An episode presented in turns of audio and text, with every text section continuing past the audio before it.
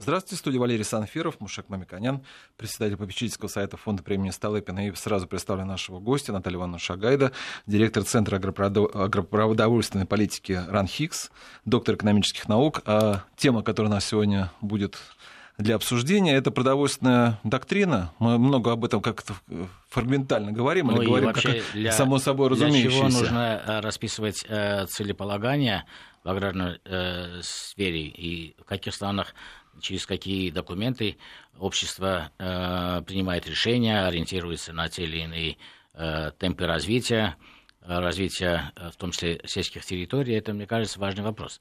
Особенно учитывая то, что перед аграрным сектором России ставятся все новые задачи, потому что э, сколько бы ни было критики о советском периоде аграрного сектора, на самом деле это было менее эффективно или очень неэффективно э, производство во многих секторах, э, современная Россия практически э, перешагнула и сделала много э, реальных эффективных э, шагов и является сегодня экспортером. И все новые новые задачи ставятся по развитию, ну, в дан, данном случае, скажем, о количественном развитии экспорта, вывод э, экспортного потенциала страны из 40 э, до 45 миллиардов в ближайшие там 5-6 лет. Это очень амбициозная задача. А вообще, да, хорошо бы поговорить о доктрине продовольственной безопасности, потому что, на самом деле, те э, проекты, которые были э, применены, или э, методы управления аграрным сектором, которые были применены, э, применены э, в начале 2000-х годов, и которые сегодня имеют хорошую результативность, они в том числе строились на тех тезисах, на тех параметрах, которые были заданы доктрине продовольственной безопасности. Ну, можно сказать, да, можем не описывать это, но иметь в программах подробное изложение действий. Но было бы интересно узнать э, профессиональное мнение, как это выглядит на самом деле. А мне, кстати, всегда было интересно, знаете, вот когда я понимаю, что продовольственная безопасность, слово безопасность уже ключевое, и объясняет, почему этот вопрос всегда докладывает секретарь Совета Безопасности Патрушев, потому что как-то его ведомство относится. Но при этом это вроде бы касается и всех, но вот как-то вот э, я вот не помню, чтобы было широкое обсуждение этого вопроса, да, Наталья Ивановна? Да, это хороший вопрос. Действительно, слово безопасность, оно сразу нацеливает на то, что безопасность от угроз извне, да, и э, поэтому доктрину продовольственной безопасности именно воспринимают так, что когда говорят, что доктрина это документ такого стратегического планирования, в котором определяются основные идеи и цели государства на какой-то определенный период. Да? И мы читаем в доктрине, какие же цели вот государство перед собой ставит. И государство говорит, что вот э, это в первую очередь это вопрос продовольственной безопасности, он сведен к вопросу продовольственной независимости, что государство должно само обеспечить граждан э, э, доступным и доброкачественным питанием. Вот. Но на самом деле, вот сразу прервемся и, наверное, на, от анализа нашей доктрины. Вот я хотела шире бы сказать, что в принципе, продовольственная безопасность – это термин такой, ну, еще он э, такой давнишний довольно, и в мировом контексте он понимается как именно как право человека, любого человека с любым достатком, э, иметь доступ экономический, физический к еде для того, чтобы не просто выжить, а жить полноценной жизнью. Понятно, что одна группа населения это может покупать дешевые продукты, какая-то группа может не покупать, а просто их получать, потому что вот это право человека на на питание это одно из основополагающих прав э, вообще человека. Нужно говорить в этом случае, что термин, который используется как продовольственная безопасность в мире, больше связан с социальной э, политикой, социальной доступностью, да, доступностью продовольствия для человека и говорит о э, человеке большей степени. Наша продовольственная доктрина опиралась на целевые э, планы государства, каким образом обеспечить собственное производство, чтобы быть менее зависимым от импорта. Может быть, для того периода, когда у нас был э, очень большой объем э, и доля импорта в нашем производстве, э, в нашем потреблении, мне кажется, это было тоже актуально, да, такие задачи поставить. Это первое. Второе. Ну, опыт э, прошедших 20 лет показал, что если бы мы не ставили так, такие цели и задачи, то когда против э, России применяются э, ну, странные санкции экономического характера, мы могли бы быть подвержены еще более жестким санкциям, ну, предположим. Мы считали бы, что великолепно может торговать, например, не ставили целевые такие задачи, что обеспечение, например, собственного производства мяса птицы должно быть более 90%. Ну, предположим, эти задачи не ставили, эти задачи не решили, у нас было бы 50% потребления птицы собственного производства, 50% импортируемого. И вдруг, исходя из других политических целей, Э, перед нами ставил, ставилась бы задача, что нам бы запретили покупать куриное мясо. В этом случае был бы на самом деле шок и новый э, невозможности обеспечить себя там в данном случае. Поэтому на самом деле в тот период, может быть, это было правильно ставить такие задачи, как вы считаете? А, ну, во-первых, я хочу остановиться на уровне импортозависимости. Вопрос э, о том, как считать этот уровень импортозависимости, тоже он такой актуальный. Вот мы провели такой расчет. Мы посчитали э, сальдо Э, импорта, импорт минус экспорт, и соотнесли это с расходами населения на питание по годам, за много-много лет. И получилось, что где-то с 1998 года вот эта вот доля как бы зависимости, да, она составляла не такую э, э, страшную величину. Она была где-то 14, 11, 14 процентов. Сейчас мы сошли вот по этому коэффициенту к 5 процентам, и действительно уровень зависимости очень-очень сильно снизился. Но а, меня всегда смущает вот, этот, э, вот такая постановка вопроса. А вот если нам запретят. Вот мне напоминает это э, сюжет из фильма. А если бы он вез патроны? да? Ну, э, перестали бы, во-первых, люди все живут на том, что они торгуют.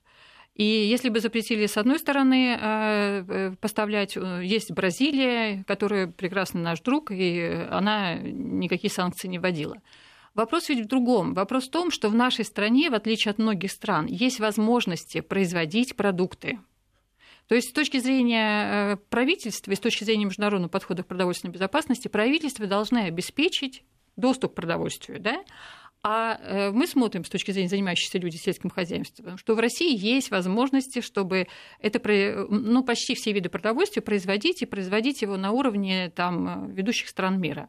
Вот э, если бы вопрос ставить так и говорить о том, чтобы э, государство строило свою политику на то, чтобы сделать российскую продукцию конкурентоспособной и в больших объемах производимой, вот эта вот цель э, доктрины для меня была более понятна. А цель самообеспеченности без вопроса о постановке конкурентоспособности продукции, это означает, что мы закрываемся, производим много продуктов, население к ним имеет доступ, но оно более дорогое, чем, например, э, продовольствие за пределами Ну, я страны. немножко не соглашусь. Давайте возьмем э, изначально, что мы имели к концу советского периода. Мы имели сельское хозяйство, которое э, субсидировалось прямо или косвенно на уровне 20 миллиардов э, долларов ежегодно. И при этом была импортная зависимость, завозили около 25-30 миллионов тонн зерна. Ну, просто чтобы понимать, и, это вот да, это огромный, ценах это... это вот как раз я привожу в доллары для того, чтобы было понятно, э, каких величин. А сегодня это э, вся поддержка аграрного сектора через э, банковские кредиты, которые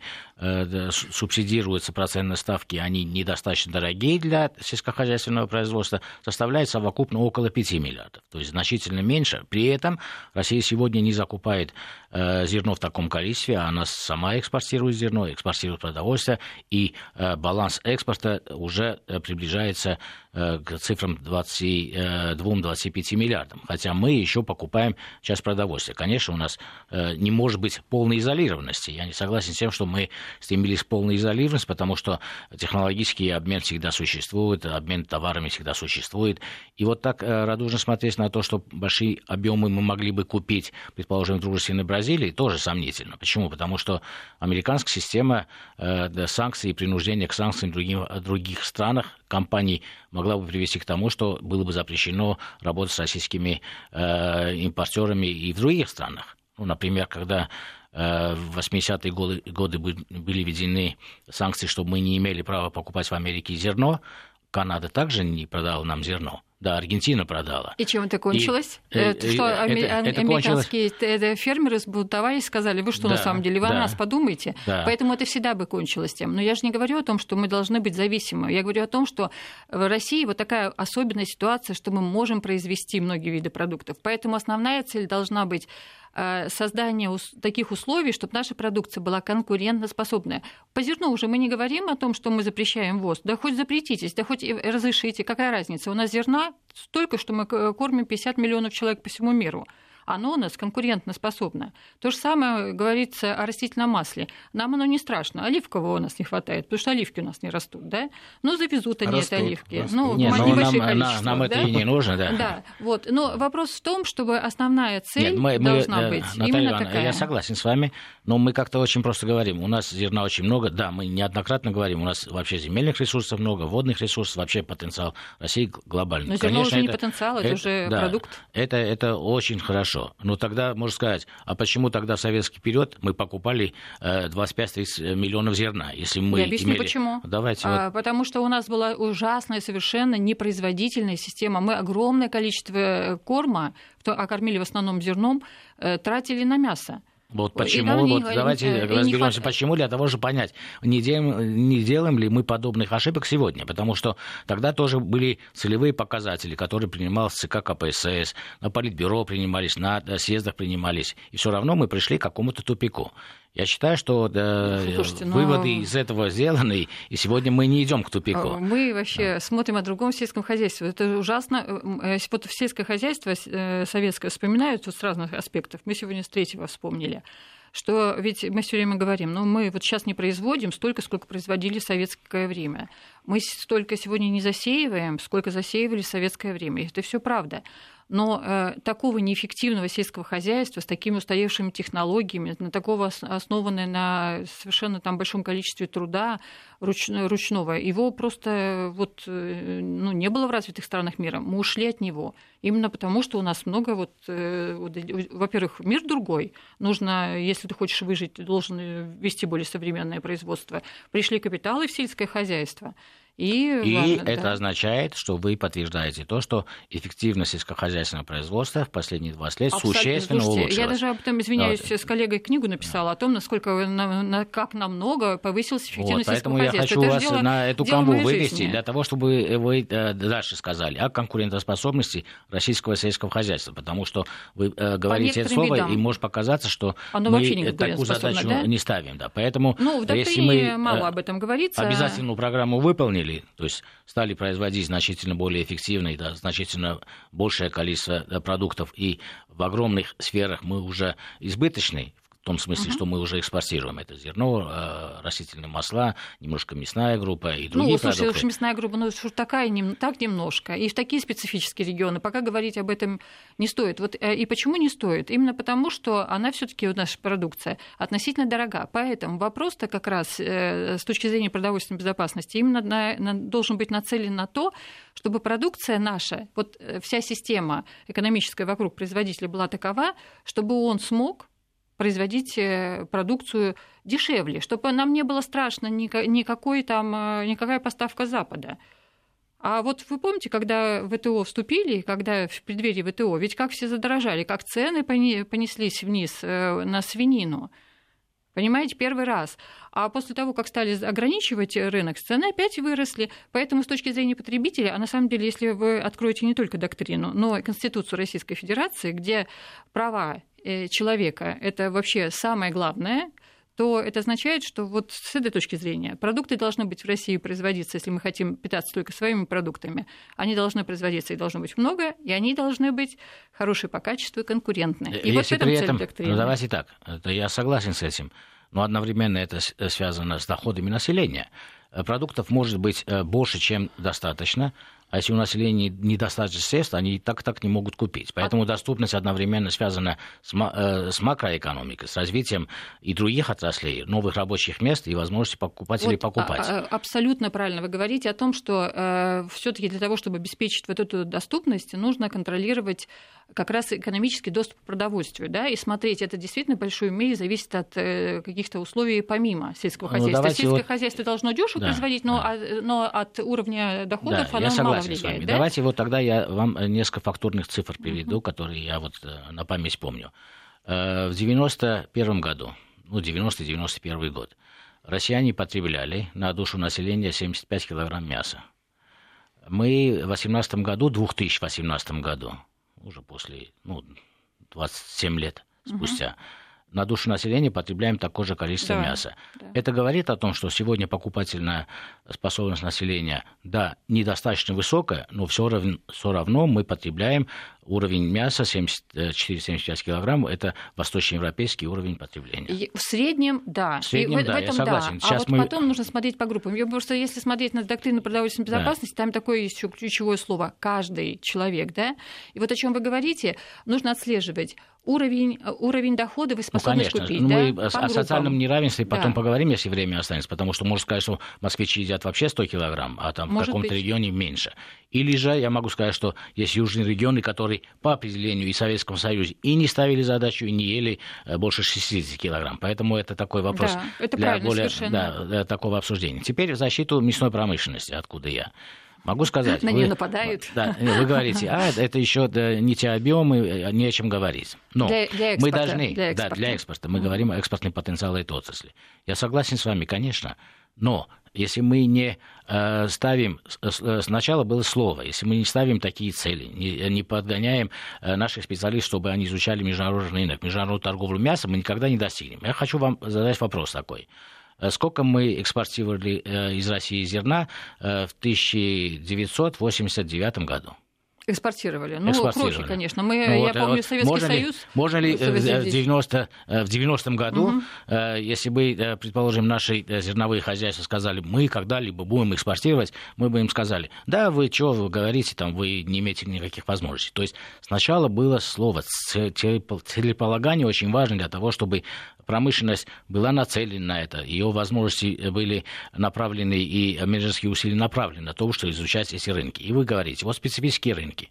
А какие специфические? Где не хватает белка, мы туда и должны э, продавать. Мы же Мы не, это должны, не- но пока куда мы вывозим? Мы должны туда продавать вообще, опять же, цену такую дешевую продукцию. А, а почему мы должны ценную продукцию? Если наше население покупает э, д- д- дорогие куски э, птицы и не хватает, например, белого мяса птицы в России, почему мы должны белое мясо по заниженной стоимости продавать э, в другие страны? Мы, Да я об естественно, должны продать сладкие. Слушайте, я вообще об Да. этом не говорю. Я говорю о том, что э, наша продукция внутри страны, и вот не бояться.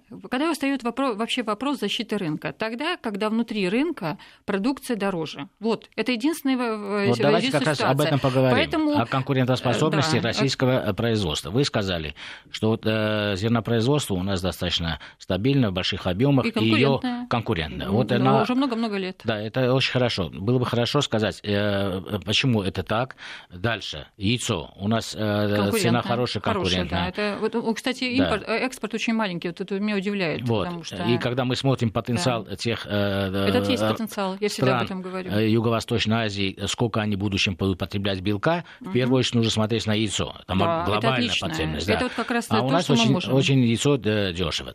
Дальше идем по Ну, экономическому очень, переделу. Дальше идет свинина, идет мясо птицы, и идет э, баранина э, и говядина. Вот э, в данном случае мы конкурентоспособны или не конкурентоспособны? Вот Зна- это и почему не А, конкурентоспособны? Значит, вот э, я буду говорить э, о том, что как вообще в международном контексте подходят к оценке конкурентоспособности именно сельхозпроизводства. Не готового продукта, а сельхозпроизводства. ОСР, это Организация экономического сотрудничества и развития, она ведет такой мониторинг, когда сравнивает доходы производителя на пороге фермы в одной стране и в стране потенциальном импортере. И потом э, вот соотношение этих цен если, ре- если это коэффициент больше единицы, то есть внутренние, внутренние доходы э, самого производителя больше, чем э, внешнего, то коэффициент это больше единицы. Это означает, что он не, он не сможет поставить на рынок, он не сможет продать его по, по той цене, по которой хочет получить доход. Ну, давайте это э, более просто объясним. На Ну, примере э, растительного масла, Вы знаете, например. растительное масло у нас, э, там подсолнечник все перенесено. Ну, чтобы про- По- просто было, Это да. меньше единицы. У на- наша, этот коэффициент в России меньше единицы. Это означает, что Россия может вывозить, и она и вывозит. По э, всем зерновым культурам меньше единицы.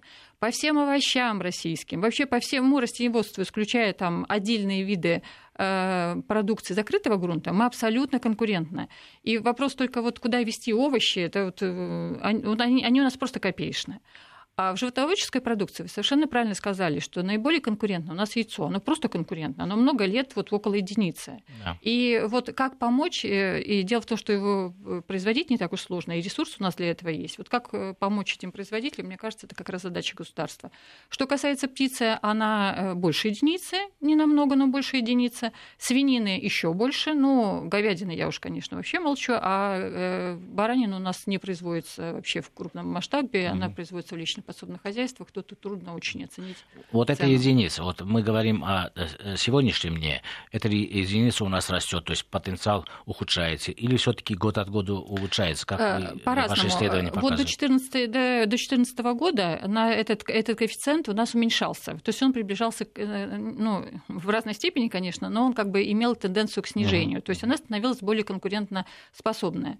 После 2014 года ведет себя по-разному. И по оценкам ОСР российские потребители потребители, но ну, это в широком смысле, не mm-hmm. только люди, но и, органи... но и предприятия, которые перерабатывают продукцию, а они переплатили 10% относительно мировых цен угу. на, в общем, на, на продовольствие. Имея в виду, что чего-то мы не доплачивали, да. растениеводческая да. продукция, а что-то мы переплачивали. Вот так. Хорошо. Э, что касается э, экспортного потенциала яйца, я могу сказать, что есть проекты, и на самом деле они Э, развиваются, mm-hmm. и э, в Эмиратах уже наши производители яйца Отлично. строят базы логистические, чтобы вывести туда яйцо. Хотя это, ну, с моей мы точки зрения... Мы да. нашей программы о том, да. что белорусы нас тут обошли, но они просто действовали более правильнее. Но у них объемы все-таки не те, я думаю, что да, с белорусами Поэтому мы на, на Тем более, это наши соседи, мы в общем внимание, ЕС да. выдвинем, выдвинем туда. Хорошо. Э, доктрина продовольственной безопасности, о которой мы говорим. Да, мы сказали, что у нас она направлена в большей степени на производство. Как она может э, меняться? В какую сторону вы считаете, что ее нужно модернизировать? То есть существуют цели задачи, многие выполнили, некоторые не выполнили, например, по молоку, да? Угу. Нужно ли какие-то э, переброски ресурсов, усилий делать э, в те сферы, где это не выполнено? А, ну, во-первых, э, вот все-таки, на мой взгляд, доктрина должна быть э, для потребителя, потому что, опять же, в Конституции Российской Федерации не написано, что целью вообще функционирования государства является развитие бизнеса. Бизнес, в том числе экспорт, это средство повышения вот, э, уровня жизни э, и качества жизни человека. Наталья Ивановна, вот это, наверное, более подробнее надо сказать. Я напомню, что у нас в эфире сейчас доктор экономических наук Наталья Ивановна Шагайда.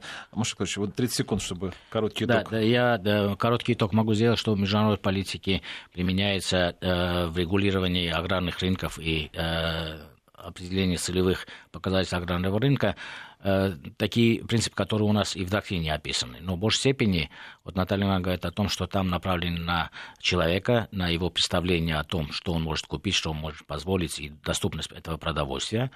А у нас э, переходный период, можно сказать, последние 20 лет мы больше ориентировались на производственные программы, на э, объемы, которые нужно ставить перед собой и выполнять, и в большей степени о самодостаточности страны продовольственного смысле. Сейчас новости и продолжим.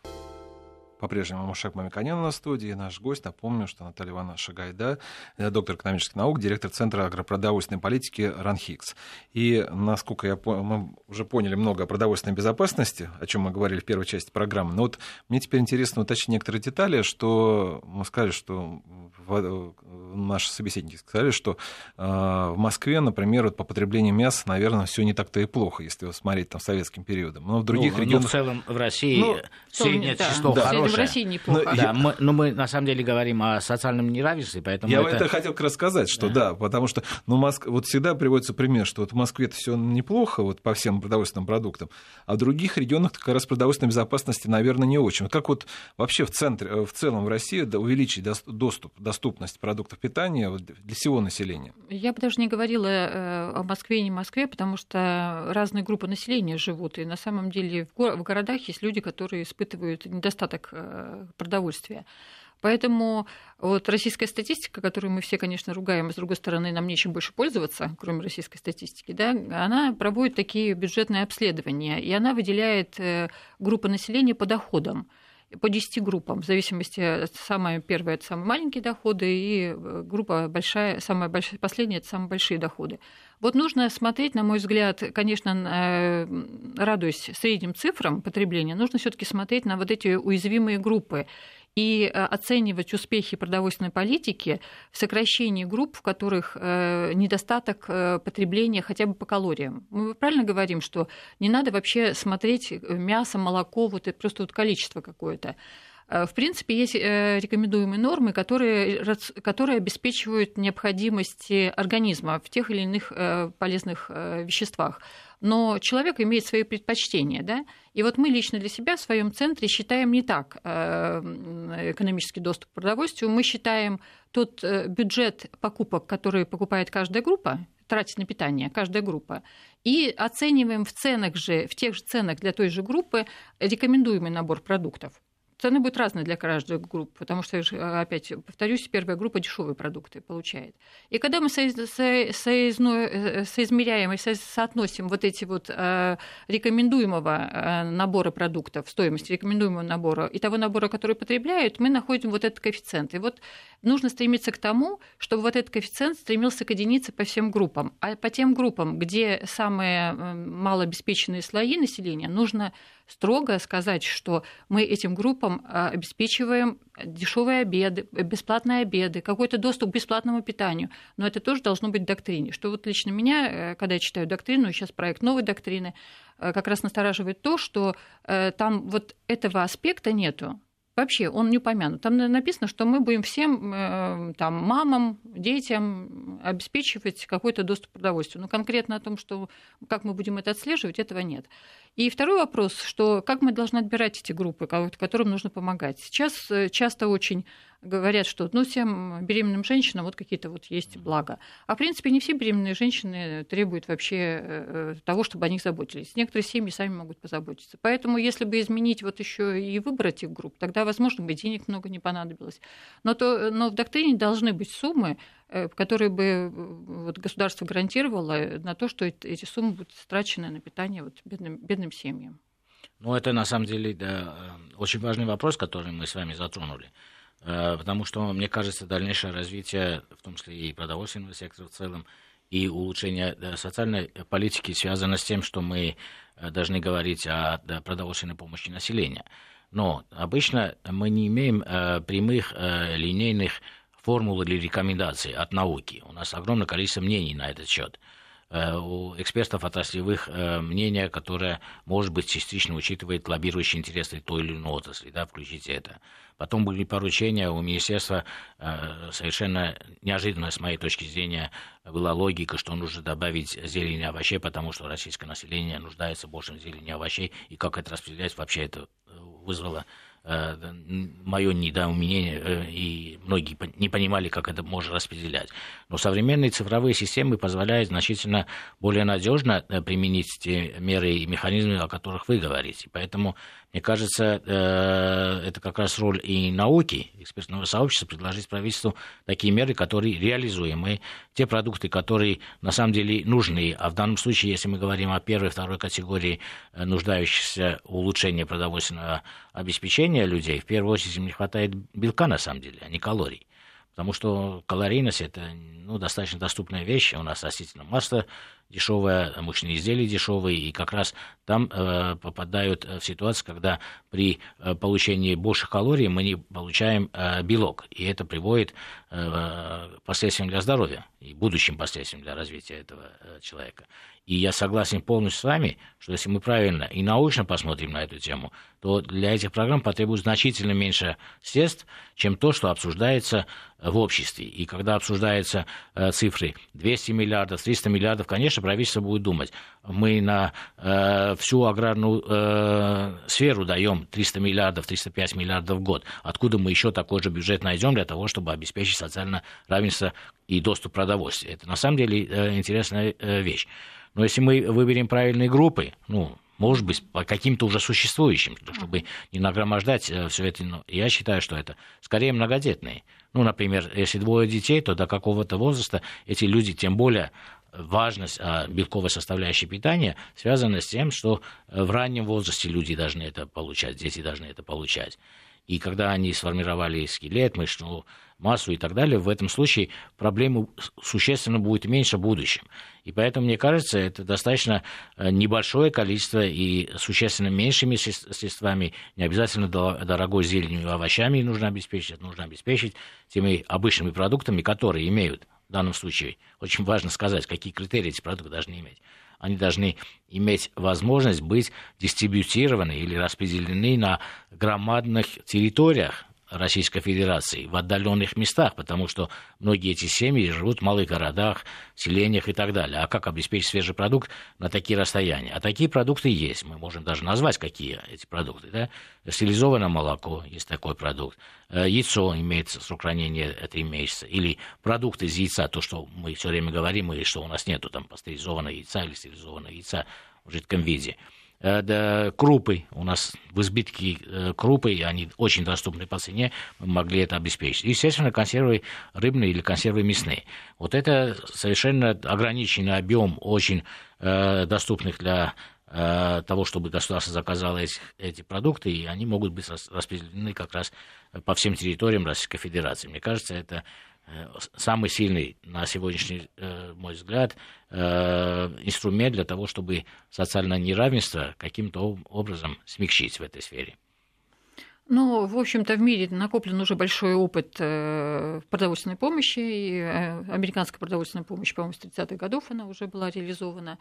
Какие вот уроки, мы когда анализировали эту помощь, какие уроки можно было бы вынести для России? Ну, во-первых, это, конечно, заявительный характер. Не нужно всем это делать, потому что семьи, которые э, хотят получить, они должны заявить. И второе, это, конечно, отбор.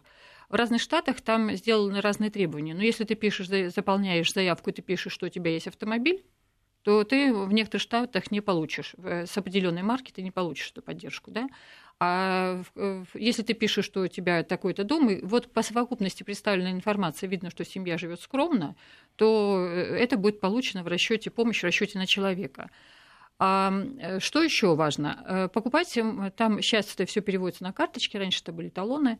Карточки, опять же, вопрос к России, они не везде у нас принимаются, потому что не везде есть интернет, поэтому, скорее всего, наверное, нужно какие-то будут переходные вещи делать, типа талонов все-таки.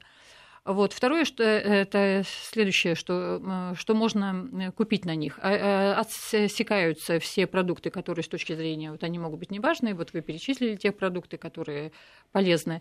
И еще важный момент такой, что если дать э, право купить, э, то могут этой покупкой купить один продукт оплатить один, один продукт. Поэтому и имеет право на существование обсуждение вопроса о том, что с этой карточкой средствами можно оплатить часть, часть стоимости, чтобы было разнообразные продукты. То есть ты купил крупу, там, купил масло, купил молоко и оплатил.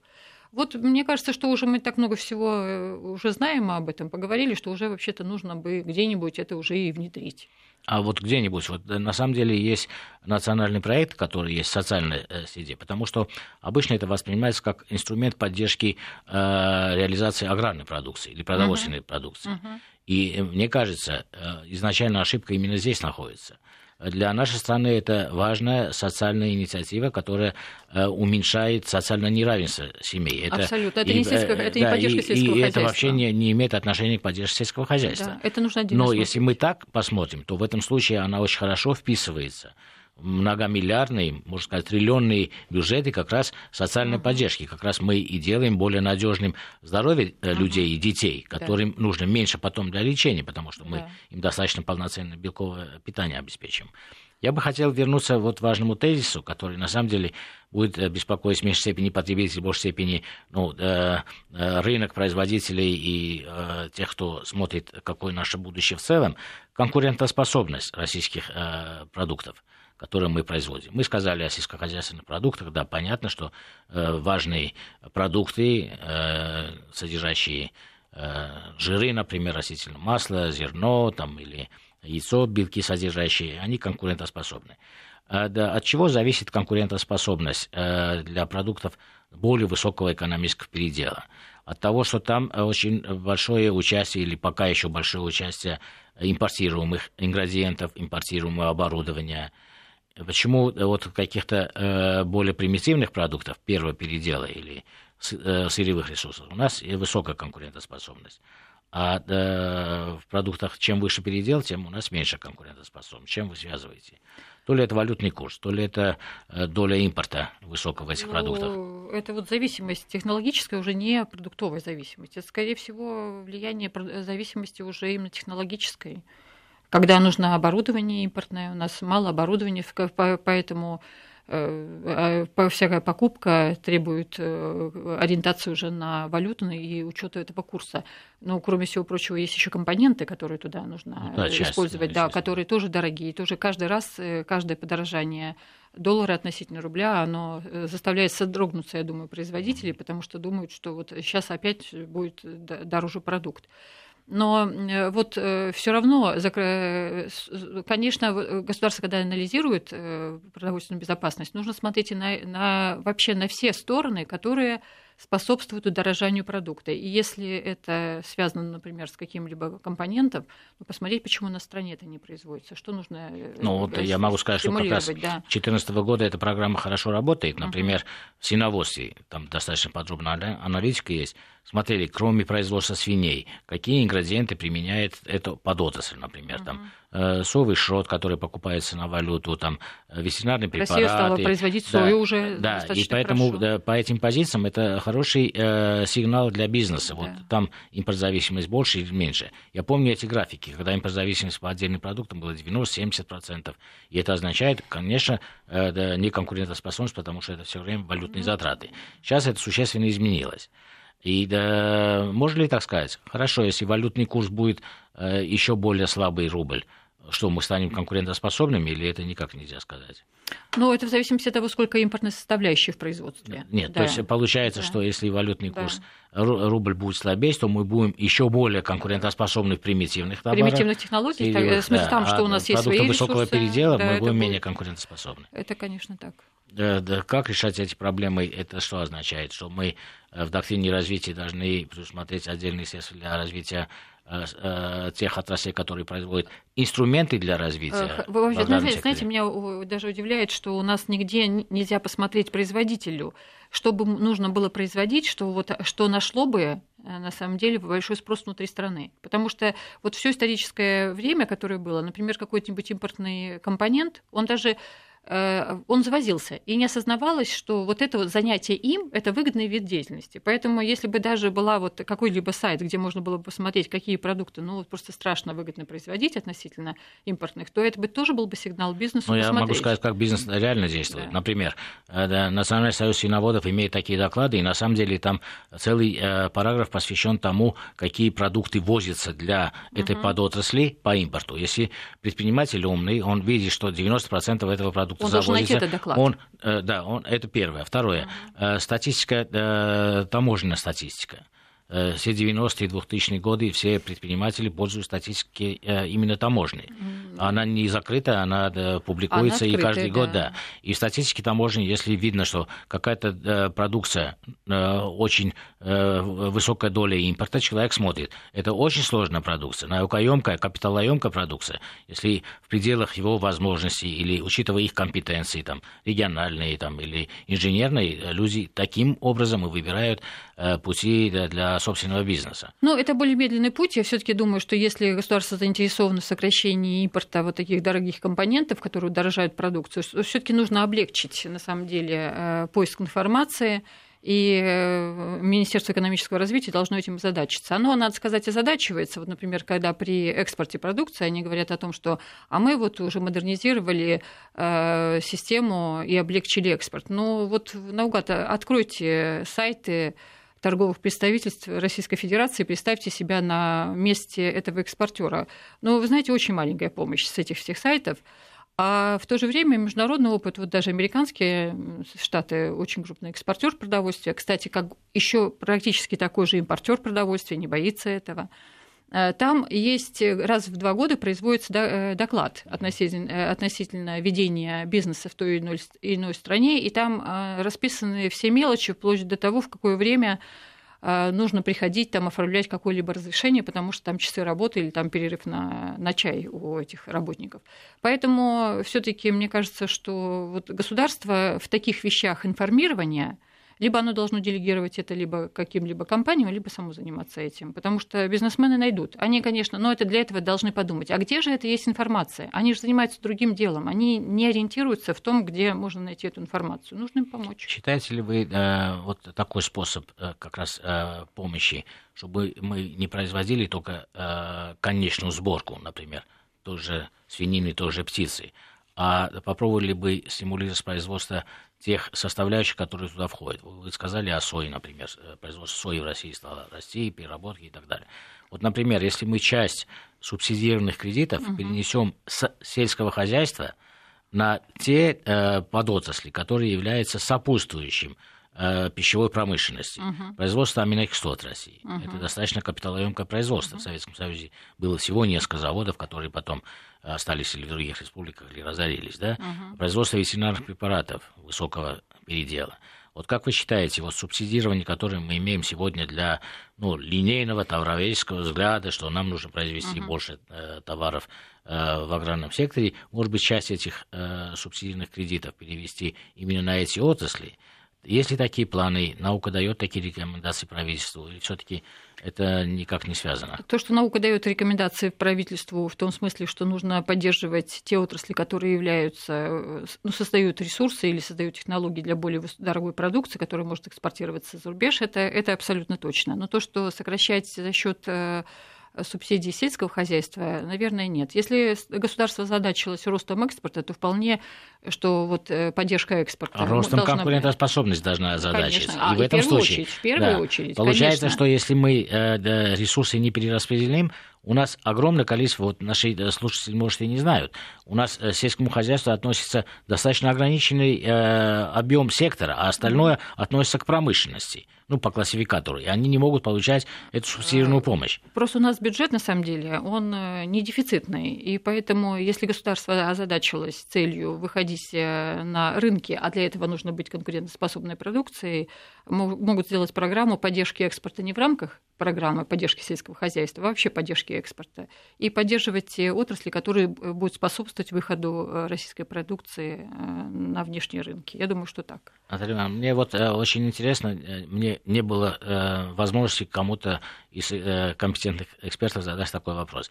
Вот мы имели разные страны э, в СССР, они пошли по разному пути, да, Россия свой путь имеет. Вот о конкурентоспособности сельского хозяйства. Есть ли э, у вас оценка вот, международных ваших uh-huh. коллег? Вот э, в каких из этих стран э, более-менее успешно, кто более эффективен, чем Россия, кто менее эффективен? Есть какие-то прорывы или образцы, которые, можно быть, перенесены к нам или наши образцы, которые могли бы перенесены и использованы в других странах. И вот, э, например, Беларусь имеет ну, хороший имидж, и для наших потребителей это является там, хорошим производителем. Но мы время от времени слышим конфликты, что наши производители э, против э, молочной продукции из Беларуси. Вот мы оставляем все эти субъективные вещи. Вот скажите объективно, какая из этих аграрных секторов, тех бывших стран СССР, uh-huh они э, построили аграрную экономику эффективную, где мы могли бы посмотреть что-то. Вот сложный очень вопрос. Я бы сказала даже, что даже не отвечу на него. Ясно, что крупным экспортером продовольствия является Украина. И это так. А вот э, мне кажется, такая вот, э, вы тоже затронули очень хорошую тему, тему Беларуси, России, и вообще у нас же есть теперь новое экономическое пространство. Да. И а, когда вот делали это пространство, вот как-то, мне кажется, недооценили факт, что на любом пространстве возникают более и менее э, выгодные какие-то территории для того или иного продукта. Да. А, и получилось так, что вот к моменту объединения уже было несколько лет э, Белоруссия вела э, программы поддержки молочного скотоводства и животноводства. И уже был развит у нее сектор – и мы объединились, и получилось так, что у них продукция это и больше, и они двинули на наш рынок, и мы стали их останавливать. Вот неправильно этот подход. И можно, конечно, думать о том, что э, нужно вести, может быть, э, э, ну, квоты на производство, чтобы ну, ну, дать сразу ясные сигналы, в каких пределах Беларусь может поставлять продукцию на наш рынок. в ВТО практически это описано. Международная торговля строится на том, что, например, вот так мы открытые угу. страны, границ у нас нету, что правительства договариваются, что допустимая поддержка да. на единицу молочной продукции в Беларуси должна быть такая-то, а, ну, не там, выше такой-то. Да, ну, Естественно, вопрос э, да, с этим. Это очень, очень, э, очень сложный, потому что там не совсем э, ценообразование рыночное на всех этапах вот, вопрос... производства. Поэтому с Беларуси очень, очень, очень сложно. Но я думаю, что в Беларуси теперь сокращается уже вот это регулирование цен, и она становится все более и более рыночной страной. Но в России дело в том, что с точки зрения ВТО, например, не запрещается прямые поддержки э, осуществлять каким-либо отраслям, которые потенциально могут быть конкурентными, но в рамках э, какой-то госпрограммы. Вот как была программа в Беларуси по молочному животноводству. Если Россия скажет, например, что она будет 10 лет поддерживать молочное скотоводство для модернизации с тем, чтобы оно стало вровень с белорусским то с точки зрения ВТО никакие не будут нарушены. Э, Да-да, вот, и в рамках правила. ЕАЭС не да, нарушены. Абсолютно. Вот, но о чем вы говорите, практик таких, конечно, некоторые страны преуспевают в отдельных видах э, продовольствия, но чтобы сказать, что какая-то страна ну, преуспела просто в сельском хозяйстве, ну это вот будет э, Россия, наверное, и Украина. И то по зерну Украины, и по маслу. По зерну и по маслу. Почему? Сейчас они и по птице. У них проблема с экспортом в, в Европу в том состоит, что э, там же э, в Украине применяются такие же технологии, как в России, содержание животных, а э, европейский потребитель не хочет брать птицу, которая, птицу, которая сидела в клетках и там наращивала свой вес. Ей нужна птица, которая гуляет. Ну что же, я благодарю наши гости сегодня. Это, напомню, доктор экономических наук, директор Центра агропродовольственной политики РАН ХИКС Наталья Ивановна Шагайду, Шаква Миконяна. Программу провел Валерий Санфиров. Всего вам доброго.